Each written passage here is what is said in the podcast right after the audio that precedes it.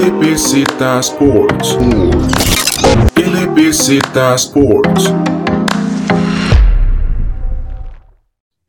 Bienvenidos y bienvenidas a un podcast más de LBZ Sports, donde seguimos con lo que es la Liga Superior de Baloncesto en Costa Rica.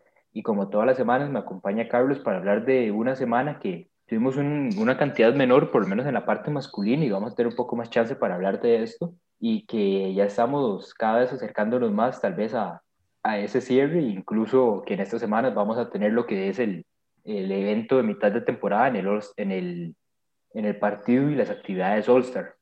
Bueno, primero que todo, muchísimas gracias a todas por la invitación. Aquí eh, podemos ver que la jornada estuvo muy aportada en masculino. En cambio, en femenino se mantuvieron los mismos cuatro partidos. En cuanto a lo que tuvimos esta semana, decíamos hablar un poco más de partido a partido, pero empecemos por el equipo y vendría a ser el Colegio de Abogados, que se enfrentó primero a Grecia, lo que fue el martes, sacando la victoria 67-44 y en el fin de semana, el sábado, sacó la victoria contra Caribe, Jaguares, a 72 a 79. Dos partidos bastante importantes y que ya lo que es el, el colegio de abogados viene con una buena, con una buena racha, viene con, unos, con una buena cantidad de victorias y se está, ahorita se está posicionando en el segundo lugar de la tabla.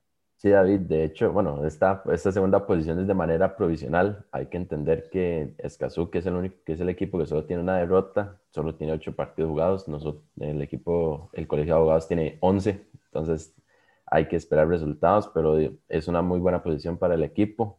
El, en el partido contra Grecia, técnicamente fue un dominio completo del colegio de abogados, primera instancia, la defensa, eso ya yo lo veía, lo veía venir de la gran defensa que iban a hacer los, los compañeros, principalmente a, a Matthew Kiatipis. De hecho, estaba revisando estadísticas y entre los dos, entre los dos extranjeros de Grecia realizaron 4 de 22 de tiro de campo, o sea, hicieron 15 puntos. Entonces, eso fue algo que completamente no fue como que normal para el equipo de Grecia y claramente no, los demás compañeros no pudieron tratar de ayudarlos para, para hacer un mejor partido. Sí, eso sería tal vez la, lo principal con ese primer partido ante Grecia, que fue, aunque digamos, tal vez Roderick Taylor no ha tenido tal vez su, su mejor temporada o su mejor juego, eh, de cierta forma en este equipo de Grecia ha pasado un poco desapercibido, pero que Atipis es de los principales anotadores de la liga y es el que más ha anotado. Y, y en gran parte, pues es eso, vemos que desde la, la línea del tiro de tres eh, no, no logró anotar de tres lanzamientos que hizo y tuvo dos de ocho desde lo que fue tiros de dos puntos. Entonces vemos ahí principalmente esa parte de la defensa y que también, eh, digamos, lograron limitar incluso su, su, rol como creador de juego.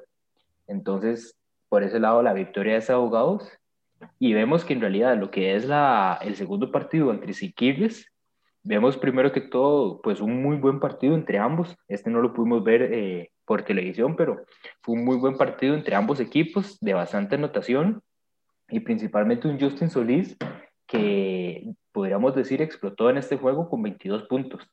Sí, David, de hecho, eh, yo había jugado contra el equipo de Siquirres y, se sabía que era un partido bastante difícil y, y más cuando vi la noticia de que el entrenador Jorge Argüello iba a ser el nuevo entrenador de Siquirres, entonces todavía yo decía, vas, todavía va a costar aún más ganarle a este equipo de Siquirres.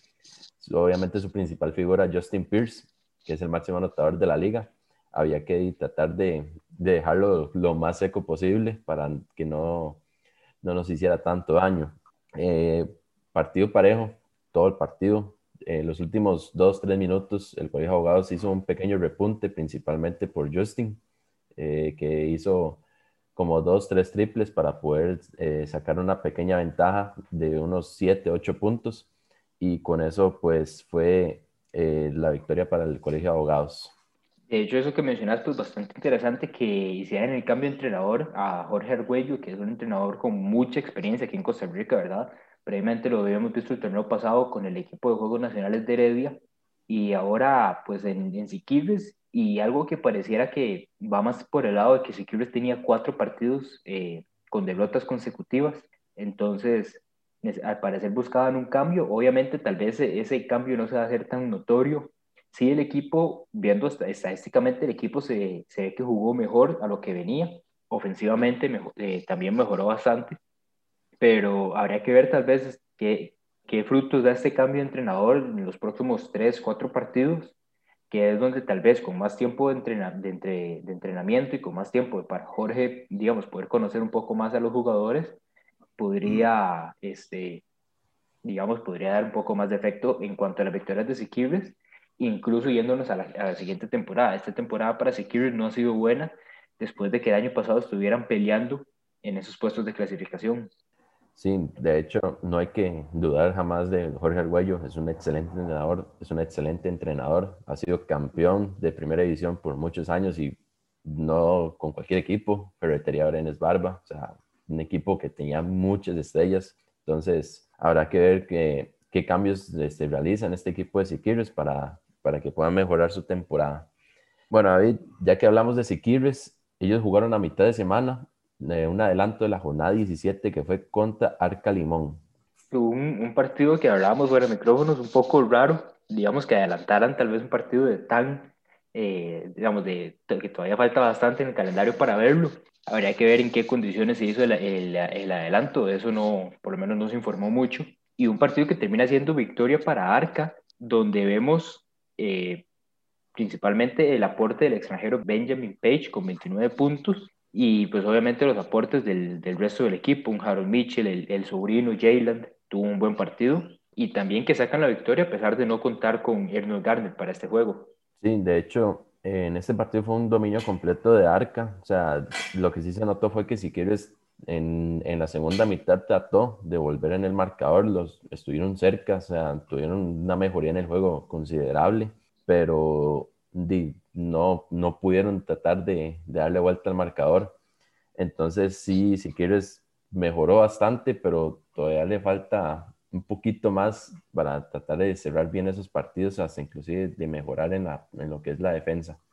Habría que ver, igual como mencionamos, tal vez ver esos aspectos en los próximos dos, tres semanas que siguen, cuando ya Argüello pues haya tenido un poco más de tiempo de trabajo. Para ir cerrando en los partidos masculinos, otro equipo que consiguió dos victorias esta semana, el equipo de Arba y Carlos Aquili, la parte donde que más me llama la atención ha sido tal vez los partidos del extranjero, eh, Darius Lamar Whitley, que en el partido del martes salió con 26 puntos, y lo que fue el partido de sábado contra Grecia anotó 24 puntos. Vemos ya ahí desde ahí el, desde, de una vez el aporte y que incluso en los, otros partidos ha tenido también buenas presentaciones y que ya empieza a ser como en Arba, podemos empezar a ver un, un one-two punch, como llaman, entre Isaac y el extranjero, la, eh, Darius, que sería tal vez de cierta forma algo que le hacía falta a, a este equipo de Arba donde veíamos que en cuanto a anotación, si no era Isaac, iban a tener pequeñas contribuciones de todos, pero no iba a haber nadie que destacara tanto.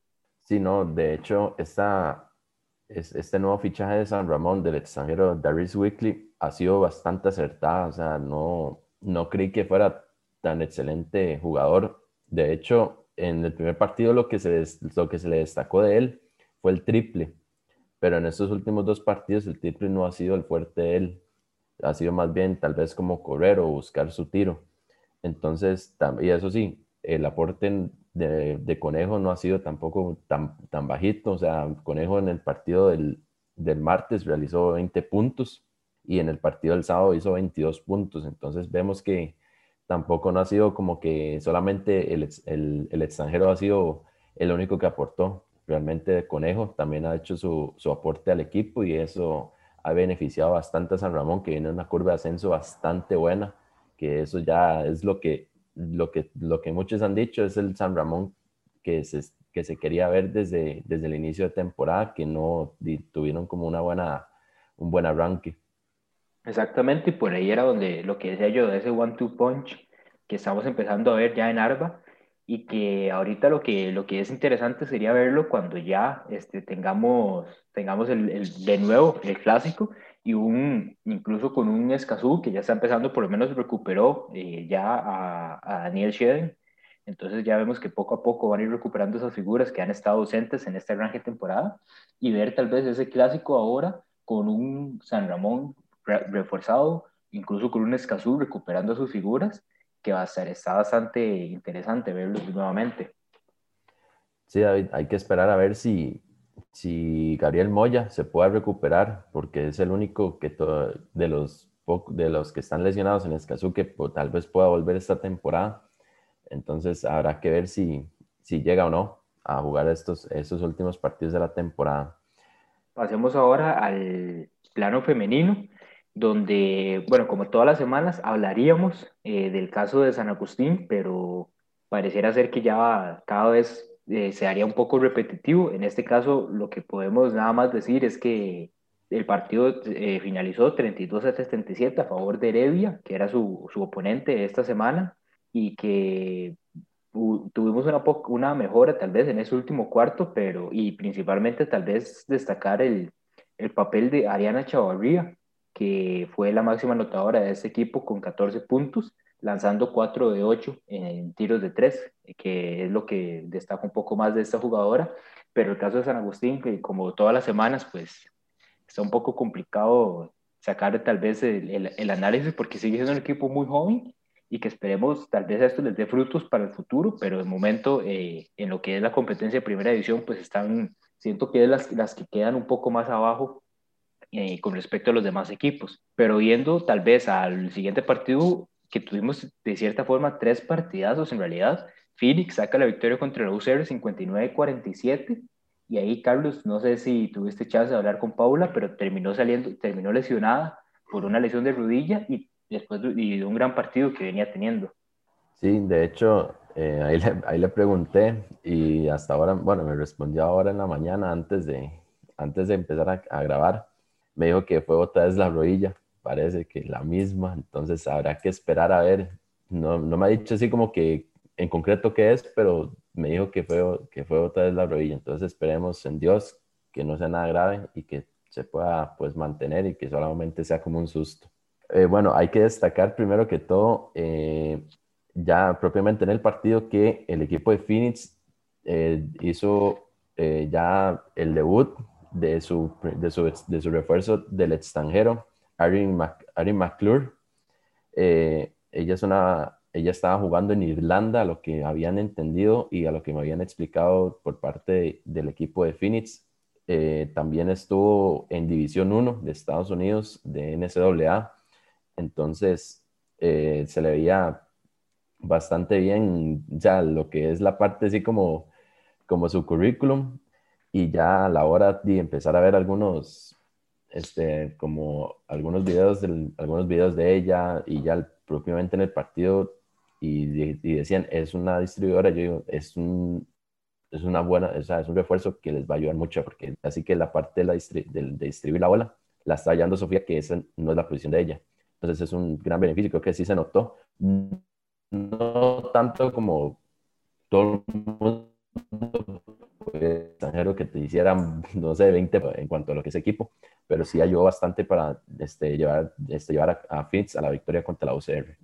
El caso de, como mencionaste, a veces uno de los puntos débiles que tenía este equipo de Phoenix, principalmente en esa, en esa posición de distribución, eh, que ahora vienen tal vez a tratar de complementarla con la extranjera, que incluso viendo eh, en redes sociales, parecía que ahí hubo, hubo también una, una ayudita de, del equipo de Roswell y el extranjero Andrew Robinson, para, para hacer el fichaje, porque viendo en, en el Instagram personal de la extranjera, eh, vi eh, Alex, a, a, Robinson pues compartir ahí la misma noticia como asumiendo, ¿verdad? Que me imagino que han de, han de ser conocidos, amigos, o, pero pareciera que hubo ciertas conexiones con este equipo de, eh, digamos, cierta conexión entre este extranjero Robinson, Roswell y el mismo equipo de Curry.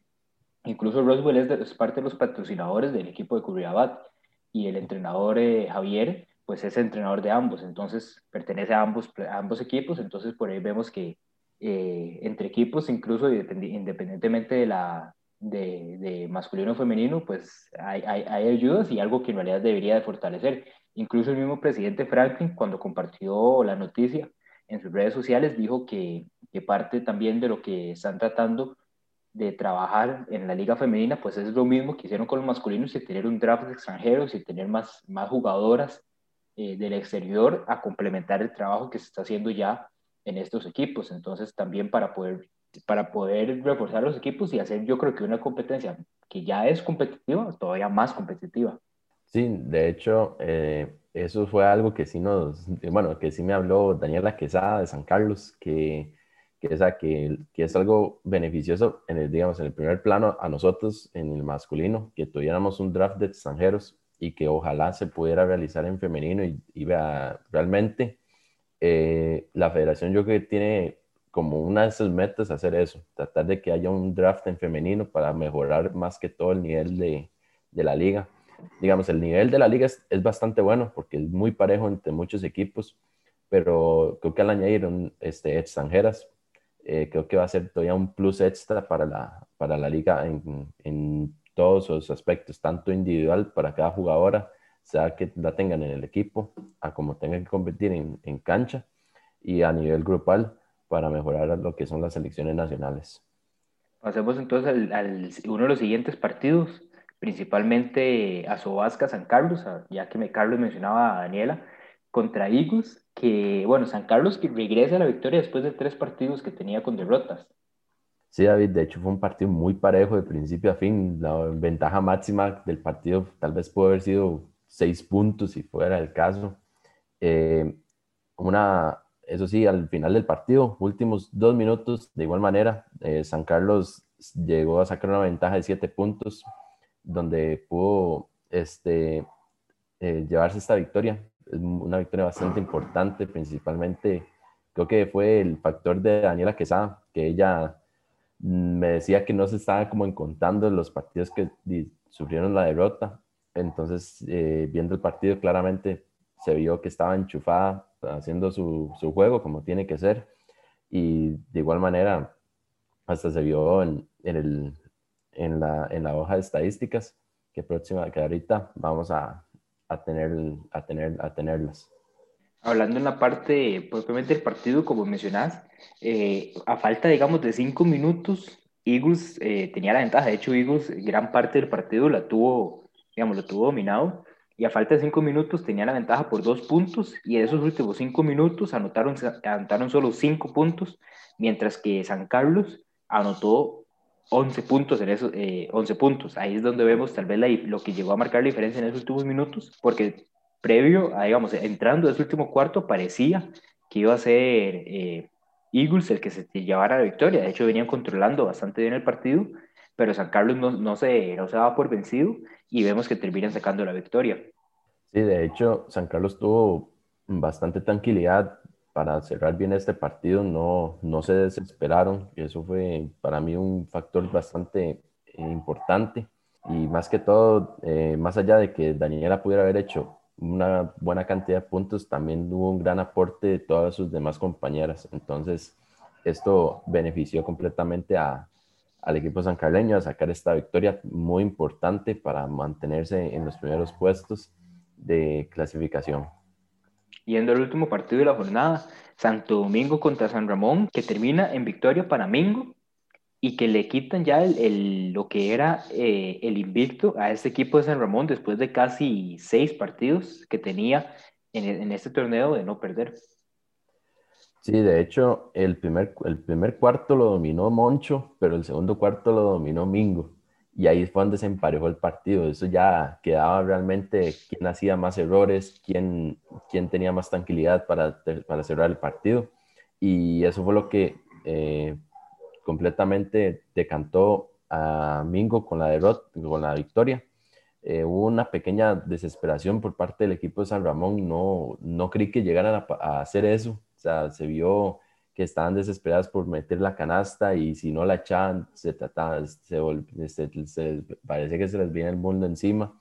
Entonces, eso fue eh, como algo que se que determinó mucho para este partido Santo Domingo sí mantuvo más que todo la tranquilidad, la paciencia, tener que realizar bien este, eh, las jugadas y esto fue lo que se llevó, es lo que determinó la victoria de Santo Domingo. Además de eso, también podemos ver, digamos que en el partido, de hecho, no, no, lo hemos, no lo hemos dicho mucho, pero esta semana, por lo menos lo que fue la jornada femenina, estuvo bastante accidentada. Tuvimos dos muchachas eh, por el lado de, de San Agustín, eh, Paula Mora en el equipo de UCR, en, en, lo que fue Eagles, hubo un momento donde Gaby eh, se, terminó, se dobló el tobillo, incluso en lo que fue el cierre, se dio un toque donde salta a, a robar el balón y cuando cae ni siquiera apoya el tobillo. Ya, ya teniendo, digamos, precaución con eso. Y en lo que fue este de San Ramón, para terminar de cerrar la jornada, Alex Alfaro también tuvo, una, tuvo un golpe donde tuvo, tuvo que ser eh, atendida por el, el equipo de eh, emergencias médicas y aún así siguió el partido, pero obviamente eh, las molestias continuaron porque podemos ver que jugó 17 minutos y una Alexa que en realidad en cuanto a los demás partidos, pues venía ya casi tirando a los 30 minutos por partido. Entonces vemos que ahí me imagino la, el golpe le tuvo que haber molestado para no terminar de jugar el partido. Y también, eh, pues Mariela Matamoros ofensivamente no tuvo su mejor juego, salió con 8 puntos y tras de eso en el cierre salió expulsada por faltas otro, otro, otro tema que termina tal vez como, de, como dirían, la cereza en el pastel para el partido que tuvo Santo Domingo. Sí, de hecho, está viendo que Mariela no tuvo su mejor partido completamente para nada. O sea, no, no, no se encontró, o tal vez, y también fue que Santo Domingo la supo marcar este, de buena manera. Entonces son dos factores que donde Mariela no pudo entrar en su juego completamente. Y David, para añadirle al, al, a la lista de lesiones, este, Carolina Miletes de San Carlos también salió del partido. Se le, le dieron un codazo en la nariz y no pudo volver a, jugar. Entonces, ahí para que sigamos con la lista. Esa, esa me la perdí. De hecho, después viendo las estadísticas del partido de San Carlos y veo que Milet jugó tres minutos y yo, qué raro, porque ahora jugado tan pocos y de hecho hasta salió titular. Y bueno, ya ahora que me comentas, ese golpe me lo perdí y probablemente haciendo algo de la U, pero sí, bueno, ah, sigamos anotando los nombres entonces. Y pasemos entonces ya ahora al, a la jugadora y jugador de la semana y empezamos por el lado femenino, Carlos. Bueno, hay cinco candidatas para la jugadora de esta semana. Eh, son Ariana Mora por parte del equipo de Heredia, Sofía Jiménez, otra vez por parte del equipo de Phoenix, Curriabat, Daniela Quesada por Azoasca San Carlos, y por Santo Domingo, Jennifer Sánchez y María José Vega. De entre todos los partidos, eh, la que tuvo una presentación bastante eh, buena, casi digamos que excelente, por decirlo así, y que inclusive eh, por llevarse también una victoria y por aportar bastante al equipo, fue Daniela Quesada. Realizó una presentación de 31 puntos, 6 rebotes, 5 asistencias. Entonces, más allá de que ella realizara una cantidad bastante buena de puntos, eh, logró aportar a sus compañeras de buena manera para que se pudieran llevar esta gran victoria. Así que casi que de manera unánime terminó siendo Daniela Quesada la jugadora de esta semana. En realidad todas las decisiones aquí son unánimes porque solo somos vos y yo los que tenemos que decidir y vos te encargas de un lado y yo del otro, entonces no hay mucho debate. Eh, con el lado femenino, pues ya los únicos dos equipos que nos hacen falta son San Agustín y Santo Domingo, darles un, un, reconocimiento de este jugador de la semana. San Agustín, pues obviamente, como mencionamos, está complicado en el sentido de que mientras no consigan una victoria, pues nosotros nos vamos más por el lado de que premiar esa parte de, sacar las victorias. Y Santo Domingo, aunque, logró la victoria esta semana, como mencionas, las dos que tenían, María José Vega y Jennifer Sánchez, tuvieron buenos partidos, pero fue más una labor de grupo eh, Jennifer hizo 12 puntos, María José 11 puntos, entonces individualmente no hubo una jugadora que destacara tanto. Y por este lado es donde vamos entonces ahora al lado masculino, donde pues como hemos visto, en masculino obviamente tenemos muchos más equipos, entonces eh, habría que ver si en algún momento terminamos repitiendo con algún equipo. Esta semana, como mencionamos, San Ramón y el Colegio de Abogados fueron los dos que consiguieron dos victorias y además de eso, por el, por el lado de Arca, eh, podríamos destacar tal vez al extranjero Benjamin Page. Por el lado de San Ramón, pues ya les dimos el reconocimiento eh, hace unas cuantas semanas con Jeffney Anderson y eh, me gustaría tal vez dárselo al Colegio de Abogados que consiguieron las dos victorias esta semana y por, el par, por parte del colegio pues estaba complicado decidir a quién, porque como hemos hablado también tienen como un juego muy en conjunto y que a veces cuesta un poco eh, sacar una individualidad. Pero los dos candidatos que tengo por parte de este equipo eran José Manuel Román Angueira, el extranjero, y también a Justin Solís, uno de los legionarios que tenemos en Estados Unidos y que está aquí, ¿verdad? Por, en, estos tiempos de, de, vacaciones. Y entre ambos me terminé decidiendo tal vez por Justin, eh, reconociendo el, el juego de, del día de ayer, sábado, que anotó 22 puntos, eh, que fue donde, donde más destacó. Entonces, por ese lado, Justin Sulis es el jugador de la semana en la rama masculina.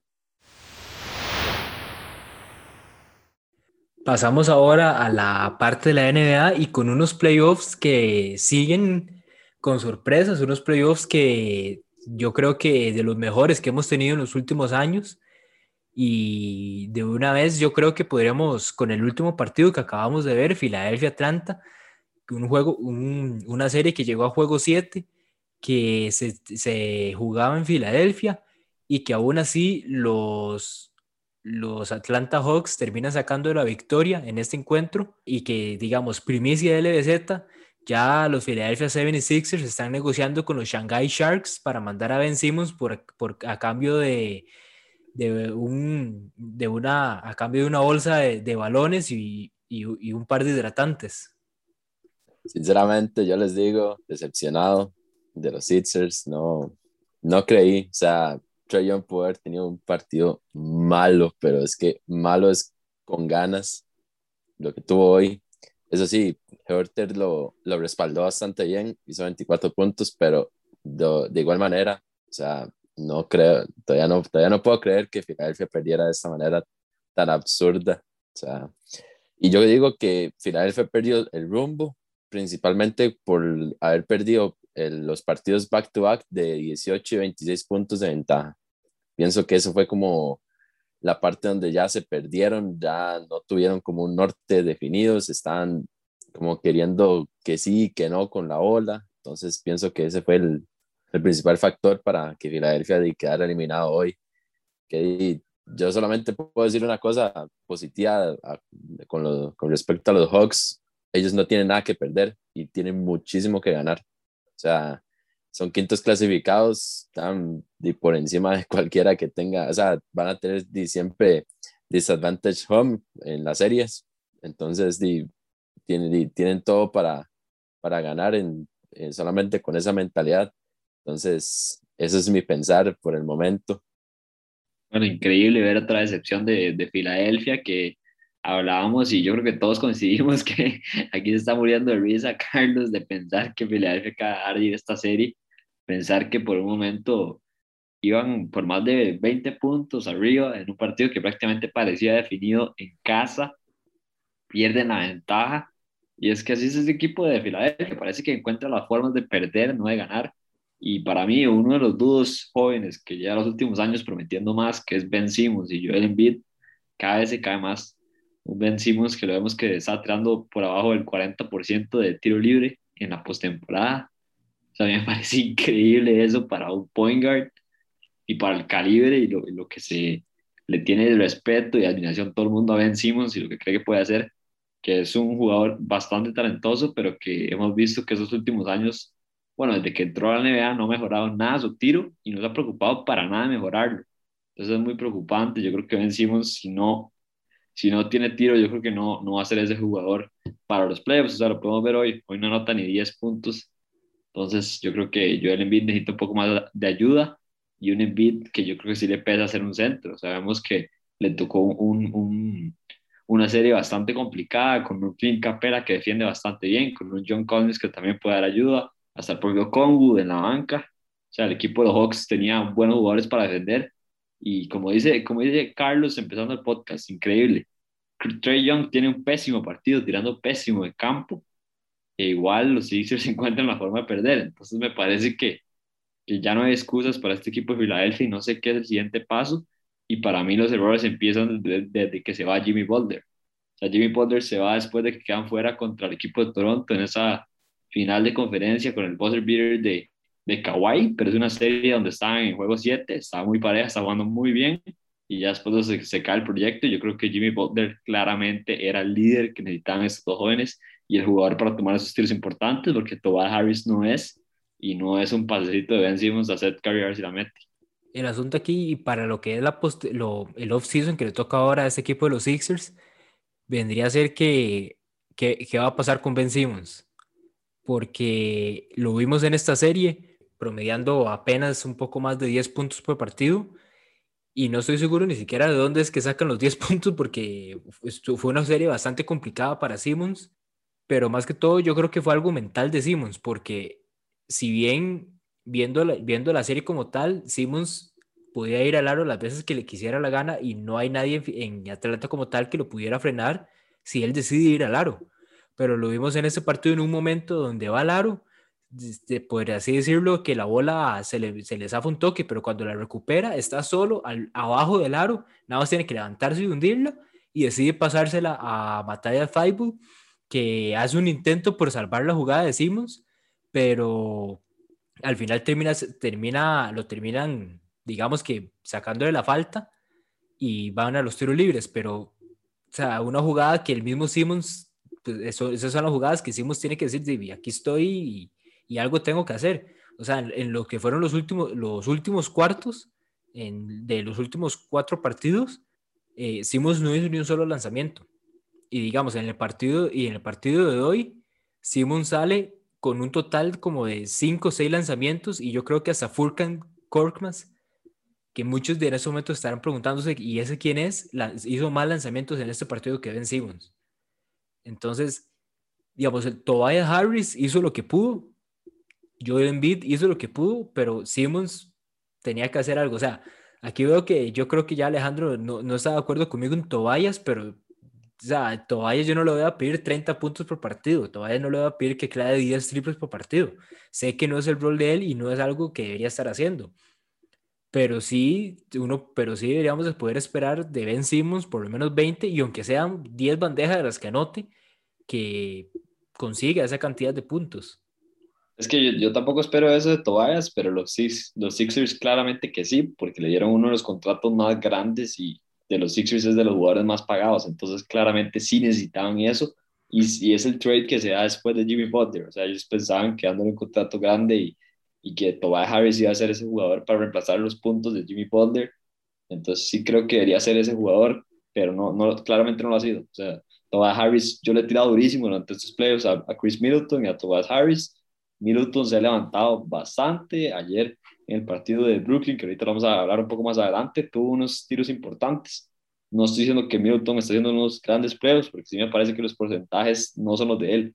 O sea, es un jugador que tira más de 40% toda la temporada regular y en los playoffs sí tira abajo del, 40%. Entonces parece que sí, le pesan los playoffs, pero está apareciendo y tomando los tiros por lo menos. Algunos le entran, otros no. Pero en la parte de toda Harris hoy tira un mal porcentaje otra vez de campo y me parece que, que si si bien Simon solo va a pasar la bola, Tobias Harris tiene que aparecer un poco más, no lo hace. Un Seth Curry que hablaba yo en el podcast pasado, que me gustó mucho el trade, tiene buen partido. Danny Green, la lesión, pesó un poco también. Y este equipo de Filadelfia no sé qué más tiene que conseguir para meterse a esas finales de conferencia, que así como que rudísimo no es, porque les tocó la, la parte del bracket más fácil en realidad. Y eso es lo que asombra, que como decís, era, la parte, e, era el bracket fácil. O sea, no se tuvieron que enfrentar ni a Milwaukee, no se tuvieron que enfrentar ni a Brooklyn, que son los dos contendientes fuertes, y aún así fallan en llegar a las, a las finales de conferencia. Ni siquiera era que, que le fuera difícil llegar a las finales como tal, porque en algún momento se tenían que encontrar o a Brooklyn o a Milwaukee, pero es que ni siquiera a las finales de conferencia llegan.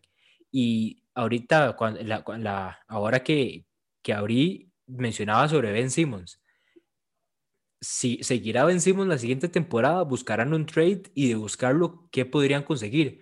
Porque Simmons era parte esencial de las conversaciones por James Harden, pero en estos momentos yo creo que no, no estoy muy seguro de cuál es el mercado ahorita que pueda tener Ben Simmons. No, yo veo bastante difícil, digamos, que pueda ser, que pueda pasar un trade de Ben Simmons a, a otro equipo, eso, eso está digo que un 75-80% asegurado, pero que realmente se diga quién o quiénes van a entrar en ese paquete del trade para que lleguen a Filadelfia, eso no se sabe mucho. O sea, es, digamos, yo, yo, yo siendo cualquier GM de los otros 29 equipos que hay en la NBA, o sea, ni siquiera lo tendría. O sea, yo no, yo no haría un trade de ese calibre, o sea, jamás, porque está desaprovechando tal vez la posición de un buen point guard que te está produciendo bastante bien para tenerse a Ben Simmons que te va a no hacer tiros solamente de tratar de ver si la, si la hunde o hacer ese ganchito de media distancia si es que le sale, no, pues, eh, fallar la cantidad de libres que falla. Entonces siento que, que va a ser complicado para Filadelfia encontrar, encontrar un, un spot bonito y que tengan dividendos favorables en un trade que contenga Ben Simmons. Habrá que ver, a menos de que hagan trade con otros jugadores del, de la franquicia para que ayuden a Ben Simmons y a, y a Joel Embiid, o si no, di, Philadelphia va a seguir en, en, ese mismo hueco años y años y años y van a seguir igual. Playoffs pueden hacer la mejor temporada regular de la vida y aún así van a quedarse este, a mitad de camino. Sí, aquí revisando un poco qué jugadores podrían o qué equipos podrían buscar un Ben Simmons, se me viene a, se me viene a la mente, y no sé, un equipo como como los Wizards, tal vez buscar dar a, ya sea a Bradley Beal o, Russell Westbrook, pero digamos, ¿para qué los Sixers buscarían un Russell Westbrook? Parecido a lo que trae Ben Simmons, tampoco puede tirar, entonces, no sé, y casi como quedar a Bradley Beal por, por un Ben Simmons no, no lo veo muy viable. Entonces hay que buscar a ver qué, equipo le gustaría este tipo de jugador, digamos, a mí me parece que unos Timberwolves le serviría tal vez ahí con Cat, pero otra vez necesitan tiradores, es que ese es el problema, o sea, Ben Simmons como dije, no, se ha visto que no ha progresado nada y, se ve que como que hasta que no le interesa progresar. O sea, digamos, como un jugador que claramente lo que no tiene es el tiro y, o sea, lo podemos ver, tiene todo lo demás. Jugador que tiene todo lo demás, solo le falta el tiro, algo del tiro, ni siquiera le estoy pidiendo que tire tres. estoy tirando que tire libres, por lo menos, porque, o sea, lo vemos con Yanis, o sea, Yanis por lo menos ha mejorado estos últimos partidos, mejoró bastante los libres, con todas las críticas, el tiempo que dura y todo este último partido contra los Nets tiró bien de libres y se ve el cambio que puede hacer. O sea, Ben Simmons le hacen el, el, la falta con culpa para que vaya a los libres. O sea, yo no entiendo cómo no se siente irrespetado, no se arde o algo por eso, porque hasta él mismo dice que es de los mejores defensores. Yo creo que él se considera los mejores jugadores de la liga y todo. Entonces me parece extraño y, y no entiendo qué tiene que cambiar ahí en la mentalidad de él pero sí, o sea, claramente el, el mercado, la ficha de Ben Simmons se cayó muchísimo en estos playoffs.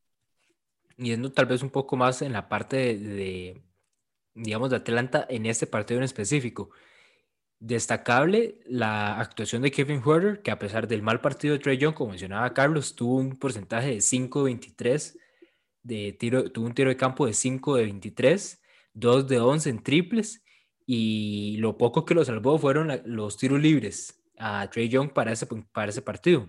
Pero vemos un Danilo Gallinari con 17 puntos, vemos un Kevin Huerter con 27, que siento yo es el principal, digamos, el principal factor de que los Hawks terminaran sacando esa victoria. Y es, y es yo creo que lo que habría, lo que tendríamos que analizar qué tanto se puede trasladar a lo que sería la siguiente serie contra los Bucks y con esto pasemos entonces a esa serie. Carlos, que de una vez el aficionado aquí a los Nets y a Kevin Durant, ¿cómo viste vos ese juego 7 y cómo sentiste vos cuando los, los zapatos de payaso de, de, Kevin Durant terminaron bajando ahí, cuando la, la uña del, del, dedo gordo terminó bajando la línea y, y, terminó poniendo un tiro de dos en vez de uno de tres para ganar el juego? Bueno, voy a ser sincero, yo, yo, o sea, yo estaba viendo el partido pero al puro final, cuando ya estaba esa jugada, tuve que, desconectar, o sea, tuve que desconectarme del partido porque tenía este, que realizar una reunión de un proyecto, del proyecto de grabación. Y, o sea, yo estaba ahí practicando y no veía nada de, las, nada de notificaciones en Bleacher Report y yo, ¿qué pasó? O sea, se fue un tiempo extra, ¿quién ganó? Ganó Brooklyn, ganó Milwaukee, no estaba, yo estaba, yo no podía hacer. Entonces, lo que hice fue que cuando terminé, me puse a revisar Instagram a ver qué fue lo que pasó. Y veo ese tiro de KD y yo dije, pero ese tiro fue de tres, aunque se ve muy acercado a la de dos, uh, pisando la línea. Y ya, obviamente, veo las mejores repeticiones donde se ve que está majando y yo no puede ser. Yo decía, no puede ser que haya majado con esa semejante lancha que se tiene en la línea de dos. Al menos, o sea, el tiro es, es un tiro este, imposible para cualquiera, pero di, eso le pudo haber valido di, eh, entrar a las finales de conferencia, haber dejado los Bucks fuera. Y me duele, o sea, me duele porque el equipo llegó contra todo pronóstico, o sea, contra todos, más allá de que fueran favoritos de llegar contra todo lo demás. O sea, la lesión de Spencer Dinwiddie al inicio de la temporada, el, el trade de Harden, después el retiro anticipado de la Marcus Aldridge, después el, las, las ausencias por COVID de todo el mundo, se lesiona KD, se lesiona Harden, se lesiona Kyrie, este, se lesiona Blake Griffin. O sea, Brooklyn tenía como que el cartel de campeón, pero teniendo todos sanos. Eso es lo que sí puedo decir. Y di, Harden técnicamente terminó este, este juego 7 con una pierna menos. Di, KD tuvo que jugar di, todo el partido de igual manera, al igual que Harden. Este, y un Joe Harris que creo que voy a, a meterlo en ese trade con, con Ben Simmons para China, a ver qué me dan de vuelta en, en el Shanghai Sharks, a ver qué me dan, aunque sea un cantonés de, de camino. En estos momentos son varios los que podríamos ir mandando China. Tenemos acá el Kuzma por parte de los Lakers, Ben Simmons, Joe Dennis Harris. Schroeder, Andrew Drummond, no cambia de equipo. Dennis Schroeder, Andrew Drummond. los, Lakers, los Lakers sobran. Pero sí, este, no, ya en el plano serio, de, técnicamente pienso que la lesión de Kyrie sí, sí dio pues un impulso extra a los Bucks para que se llevaran pues esta serie. O sea, el séptimo juego ya era para cualquiera, la. Eso sí, no se puede negar absolutamente. Este juego 7 era ya casi que para cualquiera. Podría haber sido de, de Brooklyn, siempre y cuando hubieran ayudado un poquito más a, a KD, a pesar de la enorme actuación de 48 puntos, que eso es lo más que se ha notado en un juego 7 en la historia de la NBA desde que se implementaron series de 7 juegos en todas las series. Entonces, este, y esto es lo que queda. Y el proyecto, y espero que manejen bien este proyecto. Ya Dinwiddie dijo que no, va a declinar su opción de jugador, va a buscar nuevos rumbos, un mejor contrato. Entonces me duele, inclusive, me duele por Dinwiddie que está en un proyecto donde iba a volver a ser un set hombre bastante sólido, pero que al haberse, haberse lesionado del, del ligamento cruzado anterior de la rodilla le afectó completamente. Sí, por mi parte, Kevin Durant hizo todo lo que podía y, y, más, o sea, vemos ese tiro que, como ustedes dicen, es una muy buena marca que le ponen, tiro bastante incómodo de media vuelta, y, y sí, o sea, está complicado que fuera el triple por, por las patotas de, de Kevin Durant, pero es que es altísimo, entonces tiene los pies demasiado largos, pero un KD que jugó lo que, fue, lo que, lo que quería prácticamente, y, y, se notaba que era un jugador que podía hacer daño de, Brooklyn, ese, ese cierre de partido, a mí en realidad se me cayó el stream justo antes de la jugada de Kevin Durant, de, del doble, pero vi todo ese cierre de partido y vemos que yo creo que todo el equipo de Brooklyn nada más se quitaba. Cuando tenían la bola, los Nets nada más se quitaban y dejaban que, que KD hiciera lo suyo y en realidad lo marcaron muy bien en ese cierre. KD lo que hacía es que buscaba algún jugador abierto y Joe Harris no estuvo fino. James Harden cuando tenía la bola no, no estuvo para nada fino ni con el drible, ni, ni buscaba el drible, se veía que yo creo que no está al 100% sano y ni siquiera en ritmo de juego y, y, yo creo que en confianza tampoco. No tiró para nada bien este partido. Y del otro lado, hay que felicitar a Yanis. Yo soy alguien que me gustaba mucho Yanis cuando empezó, cuando empezó a ser bueno, después se ganó dos MVP seguidos y, y mucha fama y todo, y a mí no me encantó eso. O sea, a mí lo, lo hypearon mucho, teniendo tantos jugadores tan buenos. Yanis a mí me gusta mucho, me parece muy efectivo y yo creo que en este último partido aprendió lo que tiene que hacer. Vimos que tiró menos de tres, atacó más el aro. El equipo de Milwaukee lo dejaban uno, uno, uno contra uno en, en, el juego del poste. Y ni es demasiado difícil de marcar cuando pasaba eso. Blake Griffin termina expulsado por faltas. Blake Griffin que jugó una muy buena serie para mí. Y del otro lado hablábamos en el podcast pasado que PG Tucker fue un gran, gran eh, jugador que pudo adquirir este equipo de Milwaukee. Y yo creo que le sirvió muchísimo un Drew Holiday que para mí no ha sido factor. O sea, me parece que Drew Holiday y Perry Bledsoe por ahora, pero veo prácticamente que igual. O sea, lo que veo de Drew, de Drew Holiday es que tira más, nada más. Pero en serio, no, no me ha encantado lo que ha hecho Holiday en este equipo. Tal vez un poco de, de liderazgo ahí, pero no me parece que ha tirado muy bien y ni ha hecho un gran cambio. Tal vez en el lado defensivo un poco más. pero un equipo de Milwaukee que, que logra dar ese paso que le ha, le ha costado bastante. Brook López, que también se instaló en este equipo, pues, lo hizo bastante bien, pero yo sí creo que con un poquito de, de ayuda de algún jugador de Donet se lo llevaban. Voy a hacer aquí una pausa. La página de estadísticas StatMuse en Twitter tiene el dato de el peor porcentaje de tiros libres en una serie de playoffs en la historia de, la NBA con al menos 70 eh, intentos.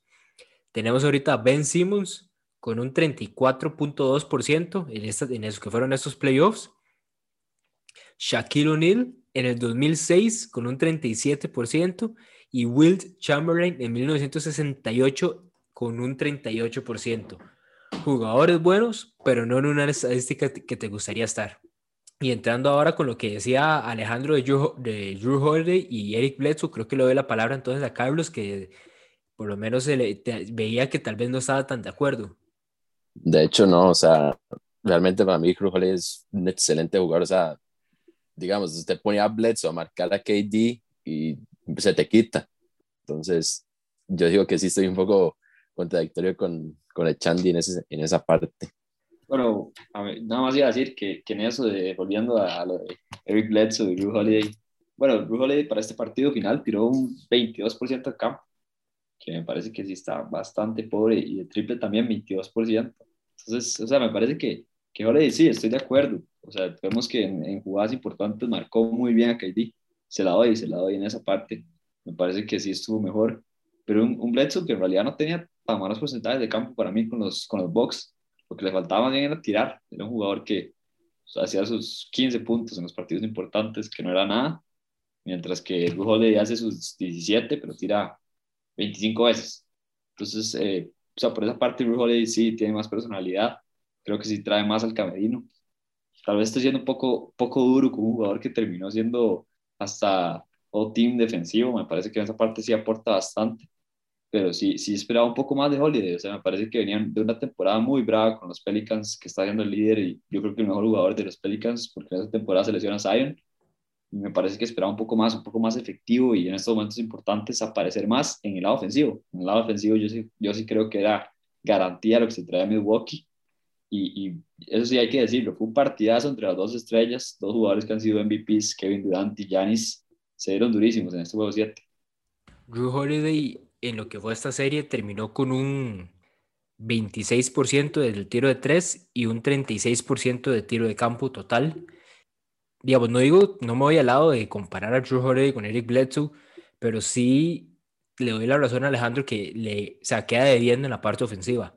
Holiday llegó al equipo también para ser una opción más, aparte de Middleton, en el juego exterior, en la parte, incluso digamos en la parte de creación de juego, que no es uno de sus fuertes, por algo, digamos que siempre ha jugado de, shooting guard, pero sí por lo menos para hacer un arma ofensiva más, porque ya la temporada pasada veíamos que sabíamos que Janis eh, en el perímetro, en el tiro exterior, no es factor como tal, entonces los equipos ni siquiera les importaba marcarlo desde esa zona.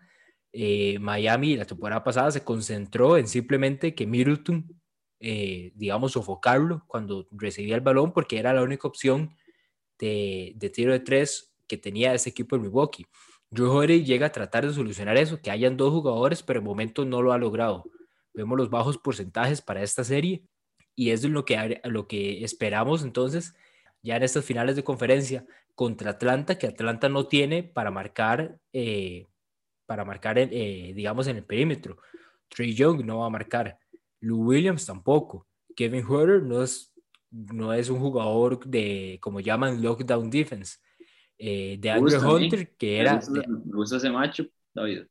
Me gusta ese Huerta de, Holiday y se, lo voy a dar a, a, La verdad, siento que, puede sacar un poco de ventaja. Me gustó este último juego de Huerta. Pero sí, ahí tienen que sacar toda la maña y todo eso que dijo Carlos de lo que venía trayendo al equipo de los Bucks. Es un jugador que tiene experiencia y, defensivamente sí es muy bravo. Entonces ahí tiene que cerrar a Huerta, que vemos que en cualquier momento se pone caliente y es peligroso el 3 vayamos al oeste, porque yo creo que ya llevamos un buen rato hablando de lo que pasó en el este. La serie de los Clippers Utah, no sé de dónde se sacaron ese juego 7 los Clippers todavía sin Kawhi Leonard. Terrence Mann terminó siendo el que les dio la vida.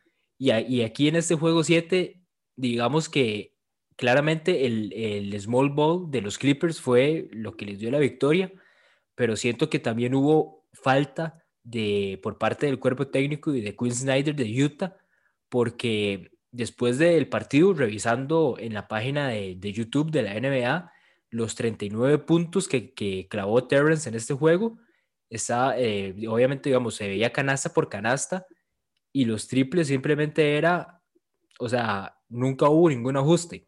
Cuando los Clippers pasaban al small ball, eh, el, que, el, el, que quedaba en el matchup con Terrence era Rudy Gobert. Claramente, Rudy tiene que quedarse en la pintura, de ahí no puede salir porque si sale al, al perímetro, lo, lo, dejan como el, haciendo el, la pose del Heisman Trophy. Si, si se queda adentro, eh, adentro es donde, donde mejor juega en la parte defensiva. Pero entonces, ¿qué fue lo que hicieron los Clippers?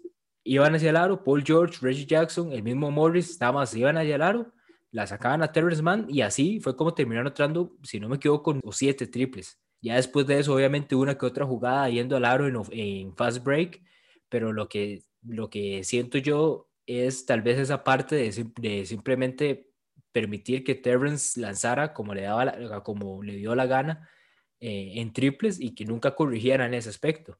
Tal vez haber hecho un cambio y poner entonces a Marcus Morris con Rudy Gobert o algo, pero nunca hubo ningún ajuste por parte de Utah.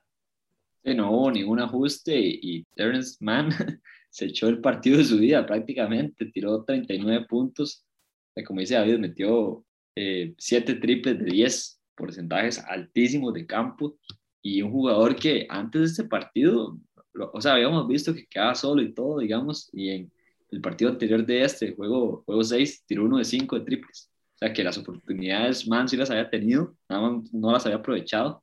Y en este partido llegó encendidísimo. Un Reggie Jackson que también desde que se fue Kawhi suplió muy bien la baja en la parte ofensiva y un equipo, los Clippers, que lo que más me gustó es que fue, fueron acomodándose y, todos juntos fueron llevando sus huecos, porque este equipo de los Clippers mentira, mentira que tenía la mejor defensa. Sabemos que el equipo de Utah muchas veces, se los hablaba con ustedes, tirando porcentajes de campo altísimos y un equipo que para mí estaba mejor coachado, mejor armado, mejor química, todo para ganar. Y el equipo de los Clippers dio, dio dio la sorpresa, un Paul George que apareció en un momento importante. Hablábamos eh, en podcast pasados que queríamos ver, los tres decíamos que queríamos ver a, a Playoff P de, de, Indiana, que queríamos ver ese jugador agresivo. Y yo creo que lo vimos, o sea, lo vimos como un líder, un jugador que, que puede guiar a este equipo. Y hay que ver cuándo vuelve Kawhi, que ya dijeron que creo que se va a perder los dos primeros partidos de fijo. Yo creo que hasta un tercero fijo. Entonces hay que ver hasta dónde puede llegar este equipo de, de los Clippers, que ya perdió el primer partido contra los Suns partidazo de Devin Booker. Yo creo que solo así lo ganaron los Suns. De Andre Ayton también tirando porcentajes altísimos de campo. Pero una serie que se va a poner bonita porque ya sabemos lo que puede hacer los Clippers sin Kawhi Leonard. Y yo, y yo te digo, yo, para mí Kawhi no vuelve en lo que queda la temporada. O sea, dijeron que es, una, que es un ACL, o sea, el ligamento cruzado anterior, y yo lo veo demasiado complicado volver a ver a Kawhi en esta serie, y dudo mucho en las finales, de, de, que lleguen a las finales, que llegue. Tal vez si llegan a las finales, haga ese esfuerzo, pero yo no creo que Kawhi esté, no creo que esté ni sano y no creo que, que ni siquiera los Clippers quieran arriesgar a tanto, porque si bien es un anillo, pero es una lesión bastante seria y no sé eh, hasta qué punto incluso, digamos, se la podrían jugar, porque ya vimos lo que pasó con Kevin Durant en las finales del 2019, donde no venía en ritmo, venía apenas recuperándose y arriesgaron mucho en poner a Durant y terminó con, un, con una lesión de, de Aquiles. Y fue un año más, y eh, fue un año más de, en recuperación. Entonces, por ese lado, no estoy del todo seguro que vamos a ver a Kawhi esta temporada. Le voy a robar nada más la palabra un segundo a Carlos y nada más iba a decir que, que yo no sé, yo creo que le sirve que, que no vuelva Kawhi. Es que el problema es que si Kawhi vuelve, hemos visto durante todos estos playoffs que el jugador lesionado vuelve y no vuelve en ritmo sea, yo sé que Kawhi seguramente va a terminar siendo la, la excepción. No veo la necesidad de arriesgarlo. Tal vez si, si, está pareja la serie, yo sí lo, yo sí lo pondría, porque estos Clippers eh, en ese oeste se mataron entre todos y yo creo que le quedó. No voy a decir que es fácil porque los dos están rudísimos, pero un poco libre el camino, digamos. Vemos a, a Mike Conley en el partido 7 contra los Clippers, que vuelve una lesión, todo lo que queríamos que volviera. bueno, tiró uno de ocho de campo, uno de seis de, de triples, cinco puntos nada más, y yo creo que hubiera sido mejor que no jugara. Entonces, por eso digo que, que hay que ver cómo llega cada estrella. Harden también del lado de los Nets, lo comenté, bastante mal, entonces hay que ver. Juego 7, Harden tuvo 2 de 12 en triples. Sí, de hecho, estaba viendo, o sea, todos los que, todos los jugadores que se lesionaron durante estos playoffs, ya los que trataron de volver como un Harden, como un Conley, no, no llegan en ritmo, es imposible. O sea, Harden en este juego 7 terminó, terminó jugando sin, un, sin una pierna, como lo acaba de mencionar. Conley me sorprendió que volviera, o sea, no sé qué tan riesgoso puede haber sido, o sea, y beneficioso tampoco porque solo hizo cinco puntos, o sea, ni siquiera digamos que influyó en el marcador de manera abrupta, o sea, solo, solo pudo hacer eso. Entonces sí, este, y inclusive este, di, LeBron dio este, un statement que di, dijo de que, de que di, hay que hay que tratar de, de, que todos los jugadores, principalmente las estrellas, los que son de All Stars, y se traten de cuidar más. O sea, esto también va dirigido a, lo que es NBA, porque es, se han lesionado muchísimos jugadores. O sea, llegaron a nueve All Stars lesionados, récord histórico en, la NBA. Entonces, sí, hay que anteponer la salud por encima de, de, todo esto. De hecho, yo estaba pensando, inclusive, el mismo KD, sea, haber jugado un partido, el juego 5, 48 minutos, yo dije, no, ya va a llegar un punto donde se va a volver otra vez a lesionar después del juego 7. Reggie Miller, Re, Reggie Miller ponía en, en Twitter que, que, él siendo Steve Nash descansaría completamente a Harden y a, a Harden y a KD en juego 6 por, por, la cantidad de minutos que jugaron y con lo que decís, yo no, yo no sé ni siquiera cómo es que KD dijo que va a jugar en las Olimpiadas. Después de lo que, del desgaste de esta serie, venir de la lesión del Aquiles y, y de, no va a tener descanso casi, o sea, porque las Olimpiadas son ahorita en julio, y van terminando en agosto y ya después es training camp en septiembre, entonces no sé en qué momento va a estar el descanso de KD, pero como mencionas, sí, me sorprendió tal eso de, de Kevin Durant después de la serie que jugó. Bueno, ya regresando a la parte de los Clippers como tales, me sorprendió mucho que ganaran este juego 7, o sea, inclusive Utah tuvo una ventaja de más de 20 puntos, o sea, yo dije, no, pues ya Utah se, se llevó este partido completamente. Ahorita Conley empezaba a echar y yo, no, se le fue a los Clippers, la tuvieron y se les fue, pero no, o sea, los Clippers remaron contra corriente, contra lo imposible, de 81 puntos en la segunda mitad, eso ni siquiera, ni siquiera se lo iban a creer ellos. Terrence Mann fue the man, este, de 39 puntos que benefició completamente a los Clippers, era, era Terrence Mann fue convertido en Kawhi Leonard, Ahí está totalmente dispersado a Kawhi Leonard en, ese MAE. Y yo creo que di, los Clippers hicieron una, un excelente juego. O sea, no, no hay que dudar. Utah, en cambio, lo que le voy a reprochar mucho es no utilizar también un small ball. O sea, mantener a Rudy Gobert, que es el mejor rim protector de la NBA, no te va a servir de nada si tenés cinco tiradores, porque vas a tener siempre un tirador solo en una, y principalmente en una esquina, donde es más corto para tirar, donde es muchísimos jugadores efectivos tirando ahí. Entonces sí, le voy a reprochar completamente esa primera parte a Utah en la, cual, en la parte defensiva. La parte ofensiva, eh, Utah cayó en lo que no tenía que caer, en un juego individualizado con Donovan Mitchell que se tuviera que echar el equipo al hombro. Demostraron ser un equipo, o sea, no, no depender de alguien, ser un equipo y cayeron en que tenía que ser eh, Donovan Mitchell la estrella, entonces cayó muy, muy mal Utah en esa parte, en la ofensiva, y, y completamente no pudieron soportar de este, este enviste de los Clippers. Bueno, Jordan Clarkson, yo pensé que iba a ser más, o sea, 20 puntos en un solo cuarto, en el segundo, este, dicho sea de paso, no creí que fuera, yo, o sea, no, era de esperarse.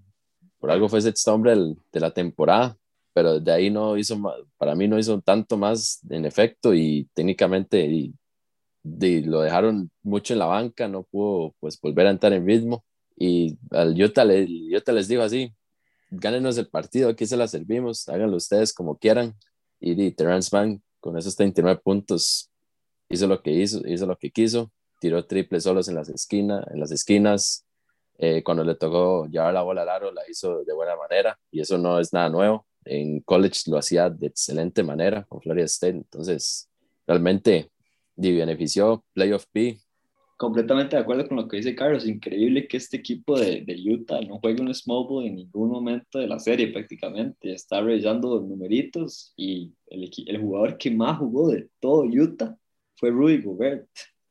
O sea, me parece increíble que Rudy Gobert fue el jugador que más jugó, porque primero Terrence Mans tuvo un partido de casi 40 puntos y claramente Gobert lo marcó todo el partido. Entonces, si, si el jugador contrario está metiendo 40 puntos, ¿cómo no sacas al, al que lo está marcando? Me parece que Utah se fue right ahí con el premio de, de Rudy Gobert de, de jugador defensivo del año y pensó que era el jugador más importante del equipo. Claramente no lo era David y yo veníamos hablándolo durante todo el año que Rudy Gobert no era el jugador más importante de Utah.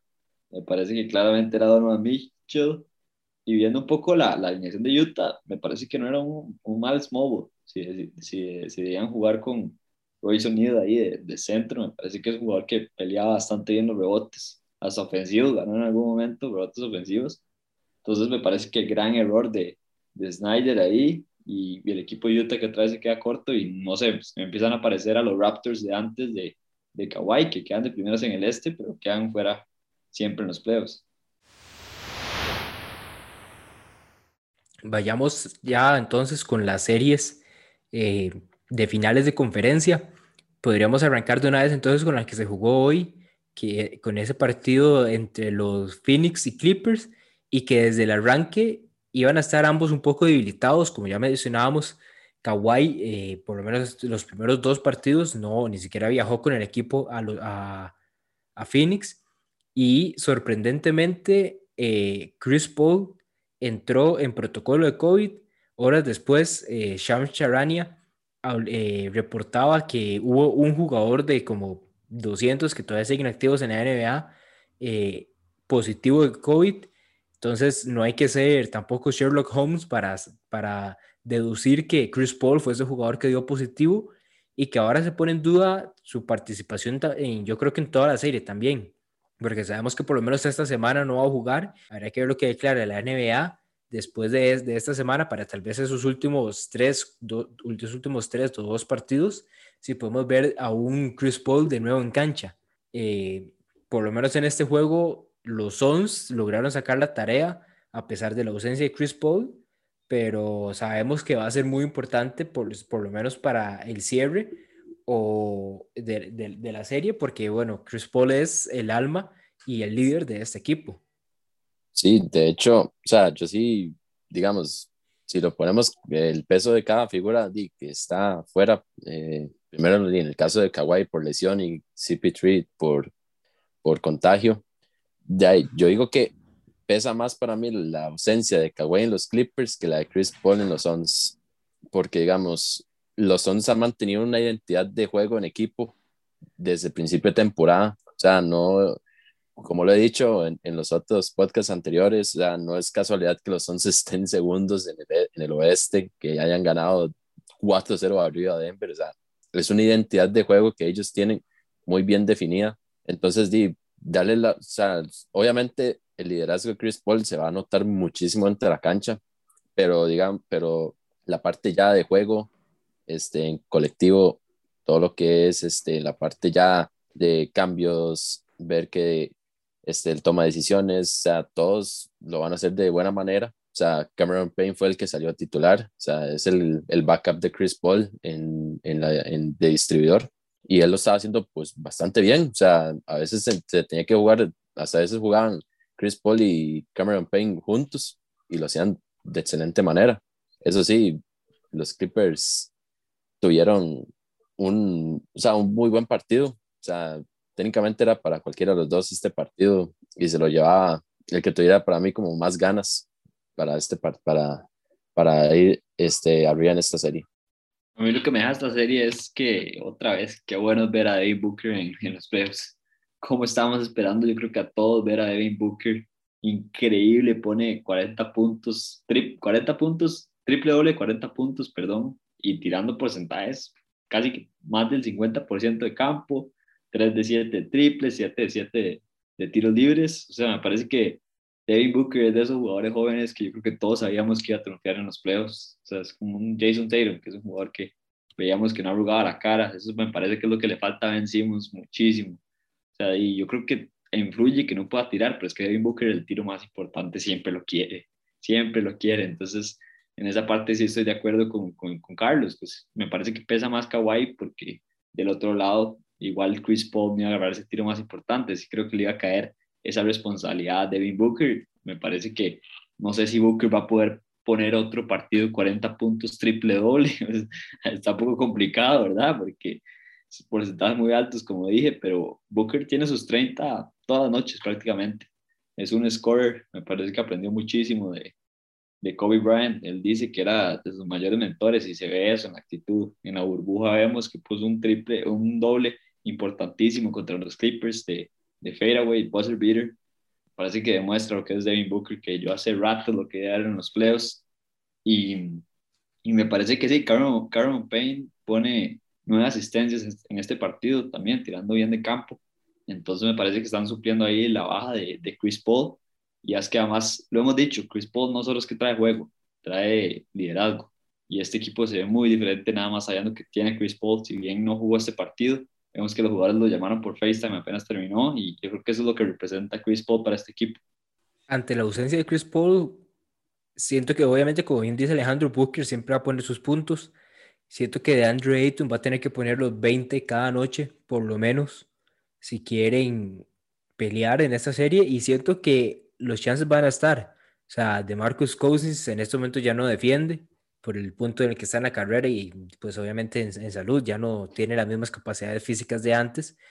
Y, y digamos, si los, si los, si estos Clippers siguen jugando el small ball, eh, de las oportunidades para DeAndre Ayton de dominar en el poste, de agarrar rebotes ofensivos, de buscar también eh, los, los puntos en, en lobs, van a estar ahí las oportunidades y que siento que obviamente Ayton puede castigar mucho más a estos Clippers por jugar small ball que lo hacía Gobert.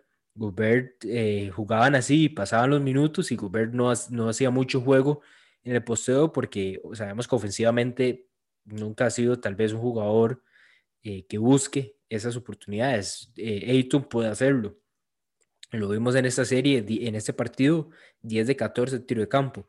Ahora el punto está en la defensa de estos de este equipo de los de los de los de los porque creo que es fijo que Jay Crowder, Michael Bridges van a marcar a, a Paul George, pero también eh, hace falta tal vez poner un poco de atención a Reggie Jackson, porque no ha sido un partido, sino que Reggie lleva desde la, yo creo que desde la serie contra, los contra Dallas, viene aportando y sacando, yo creo que puntos de los, de, digamos, que sorprende, porque en Detroit nunca lo vimos de esta forma. Entonces, Reggie Jackson siento que hay que ponerle un poco más de atención por parte de la defensa de Phoenix porque incluso pasaba mucho, yo creo que en el partido de hoy, que la bola rotaba, la bola rotaba, rotaba, terminaba en Reggie y el defensa más cercano estaba como a unos 3, 4 metros de distancia.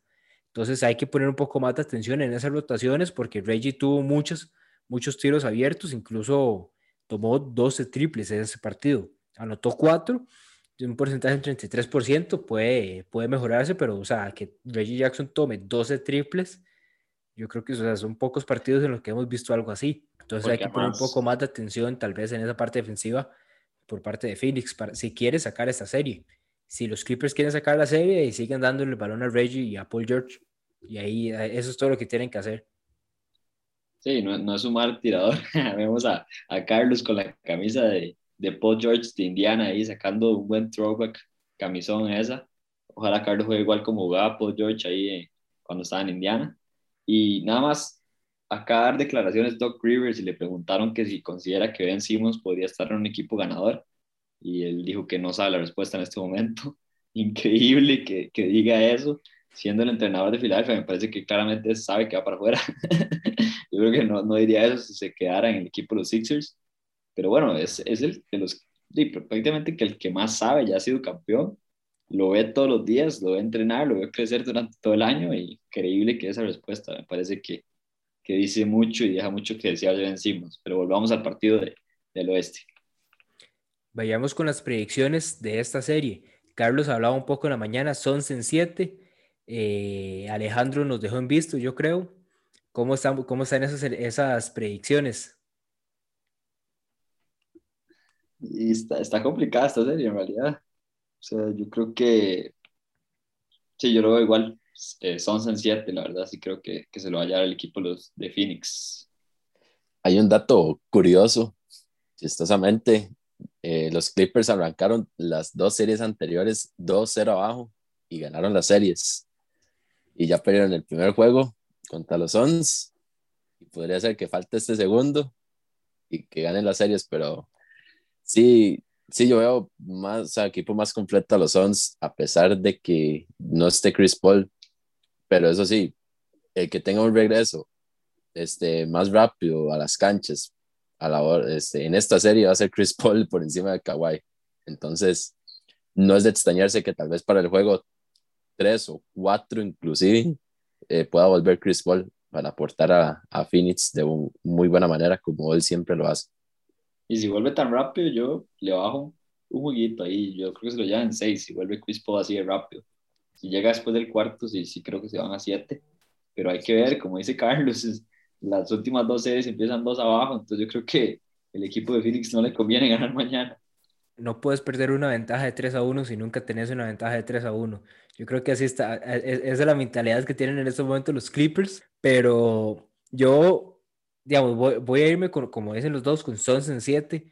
Eh, los Suns son un equipo más completo, aunque eso decíamos de Utah en la serie pasada. Lo mismo decíamos y terminaron ganando. Pero voy a darle a los Suns porque también eh, está, la, está la lesión de Kawhi.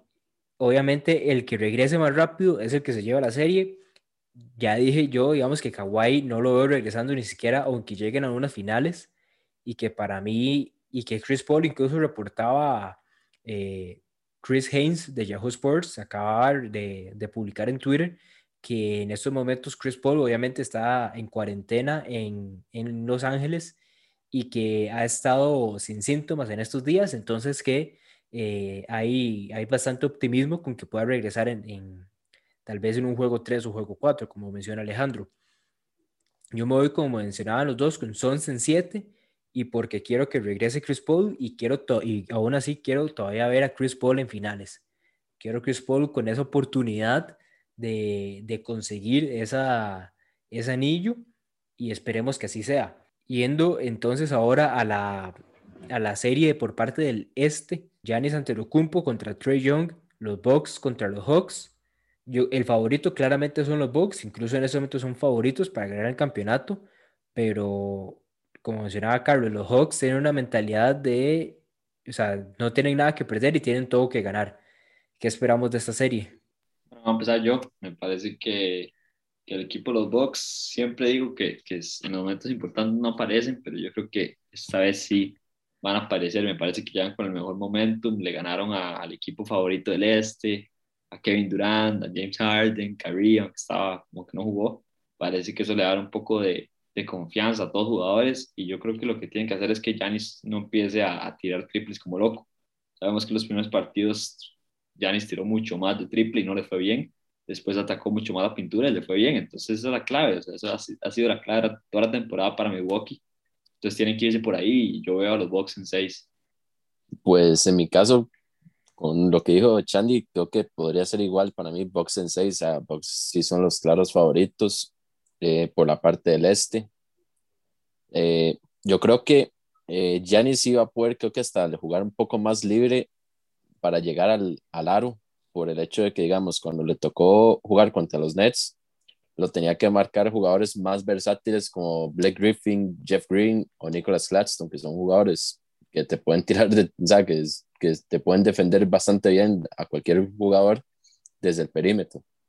En cambio, vas a tener en, en Atlanta, un jugador que te va a marcar casi abajo del aro, Clint Capela.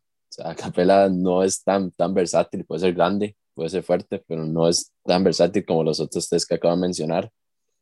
tal vez Okongu, si logra entrar de, de cambio, podría tratar de frenar ese, podría frenarlo, pero la, ya Janis tiene mucha más experiencia para llevarse a este tipo de jugadores, entonces si veo más factible a los Bucks llevarse esta serie. Ah, eso sí, no, no hay que menospreciar a Atlanta. Todo el mundo ha menospreciado a Atlanta en esta, en esta postemporada y, se, está, se está echando a todos de muy buena manera, jugando buen básquet y muy inspirados. Tal vez hay que ver quién le ponen a Trey Young. Posiblemente va a ser Holiday. No, no hay otro jugador en, en Milwaukee que marque tan, tan bien como, como Holiday para un jugador tan de una estatura bajita como lo es Trey Young, que es un point guard. Entonces ah, habrá que ver. Y me gustaría ver también lo que son los bombazos que se van a dar entre PJ Tucker y Danilo Galinari. Esos dos se van a sacar chispas y muy buenas. Y hay que ver quién marca a Middleton. Yo creo que Werther le queda muy grande Middleton, entonces hay que ver qué, quién marca, porque yo no veo a algún small forward ahí bravo del equipo de los Hawks defensivamente. ¿Y Collins. Quién, y, quién, irá a marcar a quién irá a marcar a Janis? Porque queda igual, queda igual la duda si será John Collins, Capela, pero obviamente tenés que ver entonces a quién pones con Brook López. Eh, incluso Danilo, Danilo, Danilo, macho para, para, los Hawks este, me parece a mí. Danilo Galinari también. Eh, las, las dudas defensivas ahí van a estar. Yo eh, me voy más por... Es complicado porque uno diría la experiencia, pero ninguno de los dos tiene tanta experiencia como para uno, para tomar este, esto como un factor. Pero yo me voy con el, el former MVP, me voy con Yanis. Digamos que, como bien dice eh, Carlos, eh, Drew Holiday es el, el, que va a marcar a, Trey Young de hacer un buen trabajo. Sabemos qué es lo que, qué pasa en la ofensiva de ese equipo de los Hawks cuando Trey no tiene una buena noche el, el, planteamiento ahí para los Hawks va a estar, pero me voy más tal vez con el poderío de Giannis, me voy más tal vez con, con la habilidad de Middleton y esperando tal vez que Drew Holiday responda. Lo hemos visto ya dos series que ha estado presente pero no ha destacado y tal vez esta sea la serie para que el Holiday eh, destaque y, y tome un poco más de protagonismo.